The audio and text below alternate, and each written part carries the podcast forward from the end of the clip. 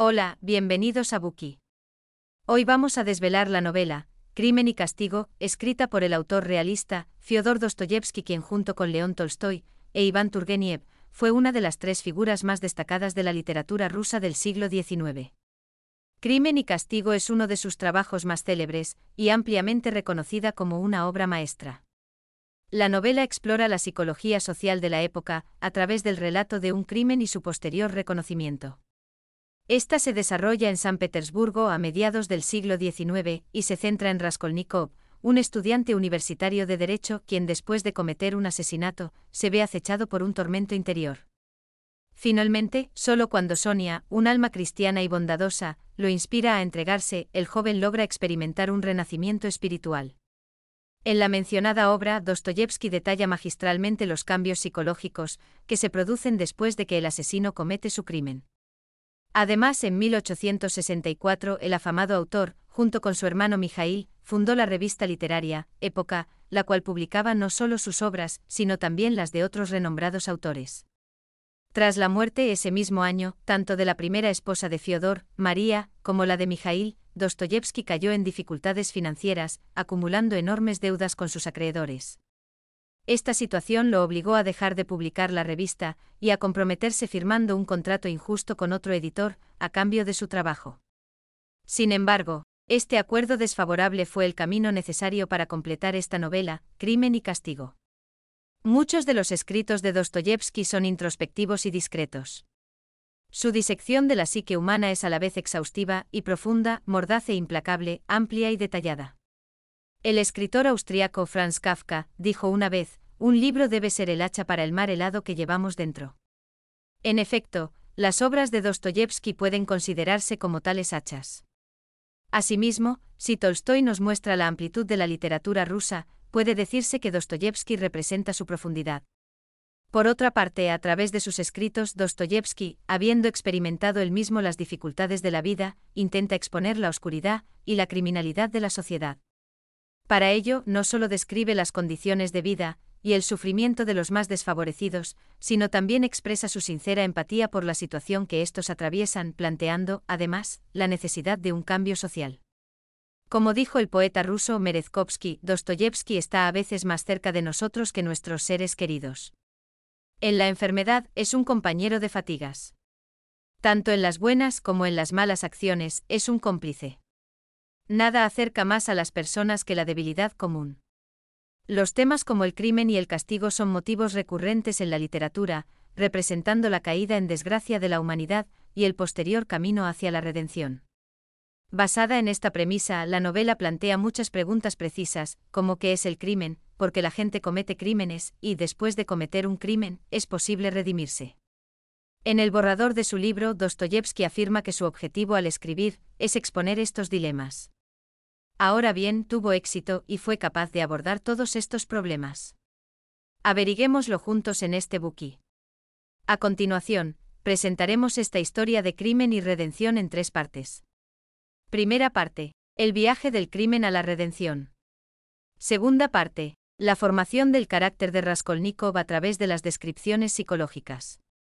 Tercera parte. La ideología religiosa y el espíritu humanitario de la novela. Primera parte. El viaje del crimen a la redención. La novela cuenta la historia de Raskolnikov, un alumno universitario que estudia Derecho en San Petersburgo y que debido a su absoluta pobreza, se ve obligado a abandonar sus estudios y alquilar una diminuta y estrecha habitación, en un oscuro ático en lo alto de un edificio de cinco plantas. El joven pasa la mayor parte del día solo, meditando obsesivamente en este miserable espacio. Por naturaleza es arrogante e introvertido, y no está dispuesto a mantenerse con un empleo degradante y mal pagado, por lo que sobrevive con un pequeño estipendio, que le envían su madre y su hermana. Sin embargo, ante las crecientes deudas, se ve obligado a empeñar algunos objetos heredados de su difunto padre, con una anciana llamada Aliona. Egoísta y codiciosa, la vieja le ofrece un precio mucho más bajo que el de otros prestamistas, y cierra el trato imponiéndole un interés exorbitante. En estas circunstancias, Raskolnikov lucha por llegar a fin de mes. Entonces, un pensamiento aterrador se instala en su mente, la anciana no aporta más que perjuicios a la sociedad, más vale matarla y utilizar esa enorme cantidad de dinero para financiar sus propios estudios. En efecto, Raskolnikov cree que las personas se dividen en ordinarias y extraordinarias. Para él, las primeras son material inferior que solo sirve para reproducir su especie. Las segundas, en cambio, tienen derecho a cometer cualquier crimen y a transgredir la ley de cualquier manera, solo porque son extraordinarias. Además, considera que muchas grandes figuras y líderes históricos, como Licurgo, Solón, Mahoma y Napoleón, se convirtieron en criminales con el fin de crear nuevas leyes e impulsar la sociedad, incluso si eso significaba sacrificar a algunas personas comunes en el proceso. Igualmente transgredieron las leyes transmitidas por sus antepasados, consideradas sagradas durante mucho tiempo. Sin embargo, supone que los pensamientos no son solo más que eso, y que la idea de matar a la anciana solo existe en su mente. En realidad, no cree que realmente vaya a actuar en consecuencia. Un día recibe una carta de su madre, Pulcheria, donde le dice que ha puesto sus fondos de jubilación como garantía, para pedir prestada una suma de dinero, que le envía para sus gastos corrientes. También le cuenta que su hermana Dunia, ha estado trabajando como institutriz para los hijos de un terrateniente Svidrigailov. Este acosa repetidamente a Dunia, y finalmente ella tiene que dejar su empleo con su honor gravemente dañado. Afortunadamente más tarde el hombre se retracta de sus errores y admite el acoso. Así, la crisis se resuelve y la joven planea casarse con un rico abogado llamado Lucin. Por el relato de su madre, Raskolnikov puede discernir que Lucin no ama verdaderamente a su hermana. Más aún, por lo que sabe del carácter de Dunia, ella también debe ser consciente de la falta de amor. No obstante, ella decide casarse con Lucin, renunciando a su felicidad, para ayudar a financiar los estudios de su hermano. Por ende, Raskolnikov está profundamente afectado por los sacrificios de su madre y su hermana en su nombre. Una vez más, el plan de asesinar a Aliona crece en su mente y recuerda la conversación de un joven, que había escuchado en una taberna. Según este, la vieja usurera es tan cruel que abusa de su hermana menor, aunque esta última no la trata más que con amabilidad y respeto. De ahí que, en opinión del joven, matar a alguien como Aliona, y utilizar su fortuna para hacer buenas acciones podría beneficiar a muchos y sacarlos de la pobreza. A decir verdad, los pensamientos del joven reflejaban los del propio Raskolnikov, reavivando así su deseo de ejecutar el plan de asesinato. Sin embargo, sigue dudando. Entonces se entera por casualidad de que la hermana de Aliona saldrá al día siguiente a las 7 de la tarde, por lo que la anciana estará en su casa sola. La rara oportunidad hace que Raskolnikov se estremezca de emoción. Ahora, su plan de asesinato se desarrolla a un ritmo imparable. A pesar de la inadecuada preparación, al día siguiente a las seis de la tarde, sale decidido a cometer el crimen. En un arrebato de pasión, toma el hacha de su casera, la cuelga de un lazo bajo su abrigo, envuelve un bloque de madera y hierro como objetos de señuelo para empeñar, y se dirige al apartamento de Aliona. Una vez allí, le anuncia que quiere empeñar una cigarrera y le entrega el paquete falso. Cuando ella se da la vuelta y trata de desatar el cordel con cuidado, él la golpea en la nuca con el hacha, matándola inmediatamente. A continuación, entra en su dormitorio para recoger sus objetos de valor. Cuando termina, se da cuenta de que ha olvidado cerrar la puerta. La hermana de Aliona, Lizabeta, ha regresado, y está junto al cuerpo de la anciana. Conmocionada y horrorizada, es incapaz de moverse. Raskolnikov no esperaba que volviera tan pronto, y siente que no tiene más remedio que matarla a ella también. Luego de asesinar a ambas mujeres, se apresura discretamente a regresar a su apartamento. Tras el crimen, revuelve toda su habitación para ocultar las pruebas, y finalmente, cae en un estado de delirio y fiebre. Al día siguiente lo citan en la comisaría. Desde luego, está aterrorizado, creyendo que su crimen ya ha sido descubierto. Sin embargo, una vez en el recinto, descubre que solo es su casera que le reclama el pago del alquiler. Raskolnikov se relaja al instante e incluso empieza a sentirse un poco eufórico, pero justo cuando está a punto de marcharse, oye a unos agentes hablar del asesinato de Aliona y Elizabeth, y se pone tan nervioso que se desmaya en el acto. Su inusual comportamiento despierta las sospechas del investigador principal del caso de asesinato, Porfirio Petrovich. Cuando Raskolnikov vuelve en sí, se marcha inmediatamente. Temeroso de que la policía pueda venir pronto a registrar su casa, decide deshacerse de todas las pruebas. Finalmente, esconde todos los objetos de valor de Aliona, bajo una roca en un patio alejado de su apartamento. En los días siguientes, Raskolnikov sufre un terrible tormento interior y vagabundea por las calles, considerando si debe ir a la policía a entregarse. Es entonces cuando se encuentra con Marmelado, un alcohólico al que conoció previamente en la taberna. Este ha sido atropellado por un coche de caballos y cuando, al poco tiempo, muere a causa de sus heridas, Raskolnikov le da los únicos 25 rublos que le quedan a la viuda del muerto, Caterina, que padece tuberculosis.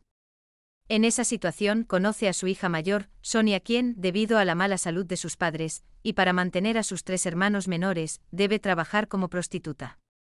El sacrificio de la joven por su familia conmueve profundamente al joven estudiante. Mientras tanto, la madre y la hermana de Raskolnikov llegan a San Petersburgo para quedarse con el futuro marido de Dunia, Lucin. Después de mucho tiempo separadas, ambas se alegran de volver a ver a Raskolnikov. Sin embargo, Debido a sus propias luchas internas, éste se comporta con frialdad hacia ellas. No obstante, sigue profundamente preocupado por el matrimonio de Dunia, por lo que decide intentar convencer a Lucin de que no se case. Por su lado, en una carta a Pulcheria, Lucin le informa que Raskolnikov le dio 25 rublos a la hija de un borracho, una joven de comportamiento notorio. Esto hace que Pulcheria y Dunia se preocupen mucho. Tras conocer el contenido de la carta a su madre, Raskolnikov se enfurece porque Lucin ha desprestigiado el carácter de Sonia, y va hasta la residencia de su madre y su hermana para enfrentarse al abogado.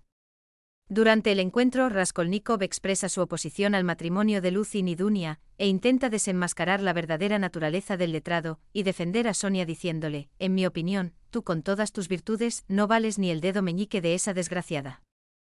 Finalmente, las dos mujeres se dan cuenta de que Lucin no ama realmente a Dunia, y deciden romper su acuerdo con él. Tras ser rechazado por Dunia, Lucin se vuelve resentido con Raskolnikov, y comienza a buscar la manera de vengarse.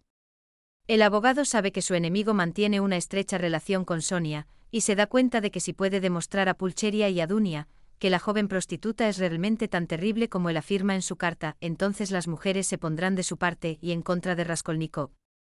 Para ello inculpa a Sonia, acusándola de haberle robado 100 rublos. Sin embargo, aunque al final se descubre su trampa, la injusticia de la acusación errónea destruye a Sonia. Mientras tanto, Raskolnikov va a visitar a Sonia a su casa. Si Lucin tiene éxito en su falsa acusación, ella irá a la cárcel, y su madre y sus tres hermanos perderán su única fuente de ingresos. En la charla, el joven le pregunta qué haría si de repente todo dependiera de tu decisión, entre si él o ellos deben seguir viviendo, es decir, si Lucin debe seguir viviendo y haciendo cosas malvadas, o Katerina Ivanovna debe morir. ¿Cómo decidirías cuál de ellos debe morir? Ante el planteamiento, ella responde, pero yo no puedo conocer la divina providencia. ¿Y por qué preguntas lo que no se puede responder? ¿De qué sirven esas preguntas tan tontas? ¿Cómo podría depender de mi decisión? ¿Quién me ha hecho juez para decidir quién debe vivir y quién no? En otras palabras, frente al dilema de elegir entre los males ajenos y su propio sufrimiento, Sonia no optaría por quitarle la vida a otro para preservarla de sus seres queridos. Su respuesta sorprende a Raskolnikov, quien de repente tiene sentimientos que nunca antes había experimentado, y siente un impulso abrumador de confesarle su crimen a Sonia. En paz, por fin, la mira y se decide a decir la verdad. A continuación, le cuenta que fue él quien mató a Aliona y Lizabeta. Después se observan el uno al otro y el tiempo parece detenerse al revelarse por fin la espantosa verdad. Entonces Sonia lo mira directamente rogando ver la negación en su rostro, pero su silenciosa admisión la sume en la desesperación. Es cierto, Raskolnikov asesinó a sangre fría a la vieja prestamista y a su hermana. Sin embargo, para su sorpresa, tras conocer la verdad, ella no se acobarda ante él, ni lo critica, ni se aleja de él. Por el contrario, se arroja a sus brazos y se lamenta, no estás pensando en lo que haces. No hay nadie, nadie en todo el mundo que sea tan infeliz como tú. En Raskolnikov surge una oleada de ternura. La profunda fe de Sonia en la humanidad lo conmueve y las lágrimas ruedan por sus mejillas. Seguidamente ella lo presiona para que le diga el motivo del crimen. En el transcurso de una larga confesión, él comienza a analizar sus pensamientos y motivos. Finalmente no puede evitar admitir que cometió el crimen, no para beneficiar a la sociedad, sino por puro interés personal. De este modo, reconoce que quería utilizar el dinero de Aliona, para financiar sus estudios y cambiar el destino de su familia. En tal sentido, se había protegido y engañado a sí mismo con la débil excusa de que matar a Aliona beneficiaría a la sociedad, porque no podía admitir su motivo egoísta, ni siquiera ante sí mismo. A estas alturas de la historia, ya no tiene excusas para mentirse a sí mismo, y reconoce que su teoría de que las personas extraordinarias tienen derecho a asesinar, ha sido una farsa todo el tiempo. Después de su confesión, Sonia lo agarra por los hombros, sus ojos rebosan de lágrimas que brillan con fuerza, y le hace una seña, ve de inmediato, en este momento, párate en la encrucijada, inclínate, besa primero la tierra que has profanado, y luego inclínate ante todo el mundo, y di a todos los hombres en voz alta, soy un asesino. Entonces Dios te devolverá la vida. Raskolnikov está profundamente conmovido. Pregunta si debe entregarse y Sonia le responde, sufre y espía tu pecado con ello, eso es lo que debes hacer. Sin embargo, él se niega a sufrir de esta manera. En su opinión, el mundo está lleno de personas que son mucho más ladrones y sinvergüenzas. En comparación con ellos, su delito le parece trivial. Su intensa discusión se ve interrumpida por unos golpes en la puerta. El visitante les informa de que la madre de Sonia, Caterina, parece haber perdido totalmente la razón, porque ha agarrado a sus otros hijos, y se ha ido a pasear por las calles, cantando y bailando. Sonia sale inmediatamente a buscarla. Por desgracia, el estado de Caterina ha empeorado, desde que Lucin acusó a su hija de robar. Incapaz de soportar el estrés y su propia angustia mental, la madre acaba rindiéndose ante su enfermedad y muere en la cama de Sonia. Mientras la joven prostituta busca a su madre, inesperadamente, Raskolnikov se encuentra con el rico terrateniente Svidrigailov, anterior empleador de Dunia, que la acosaba y oprimía. Resulta que Svidrigailov es vecino de Sonia, y ha escuchado toda la confesión íntima de Raskolnikov. Unos días más tarde, el investigador de la policía Porfiri Petrovich visita la casa de Raskolnikov e intenta interrogarlo repetidamente. Este le deja claro que está convencido de que Raskolnikov es un asesino, y que sería prudente entregarse a las autoridades, porque no solo calmará su tormento interior, sino que le garantizará una sentencia menos severa. Una vez más, Raskolnikov empieza a delirar porque sabe que su crimen ya ha sido detectado. Además, ha recibido demasiado amor de su madre, de su hermana y de Sonia. Para aliviar su sufrimiento interior, y a causa de todo ese amor, decide entregarse.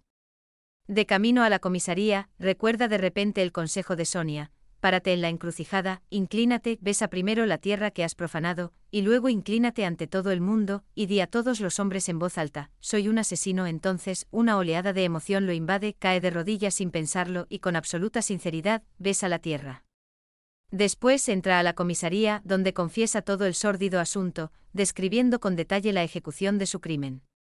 Debido a su sincera confesión, y a que sus familiares y amigos responden por su carácter, recibe una sentencia indulgente, ocho años de exilio en Siberia. Allí, durante su primer año, soporta las severas condiciones de vida, y se acostumbra a los duros trabajos. Se siente como si estuviera aislado del resto del mundo, y ya no le interesa ni su vida ni su destino. No obstante, Sonia lo sigue a Siberia y trabaja como costurera. Ella lo visita regularmente, pero él siempre siente una inexplicable sensación de vergüenza en su presencia, lo que lo irrita y lo hace comportarse de manera brusca con ella. A pesar de todo, Sonia está dispuesta a soportar su actitud y sigue visitándolo y llevándole cartas de Dunia. En verdad, Raskolnikov recién advierte de que la echa mucho de menos cuando durante un tiempo ella deja de ir. Después de esta larga ausencia, cuando ella regresa, él se da cuenta de su amor por ella, un amor infinito. En ese momento se miran y perciben en los ojos del otro ese amor compartido. Así, a través de su amor por Sonia, Raskolnikov renace y comprende que la vida había entrado en el lugar de la teoría. Al final, una vez cumplido los siete años que le quedan a Raskolnikov de condena, a ambos les espera una felicidad infinita. Gracias por escuchar compruebe el enlace de abajo para desbloquear el contenido completo.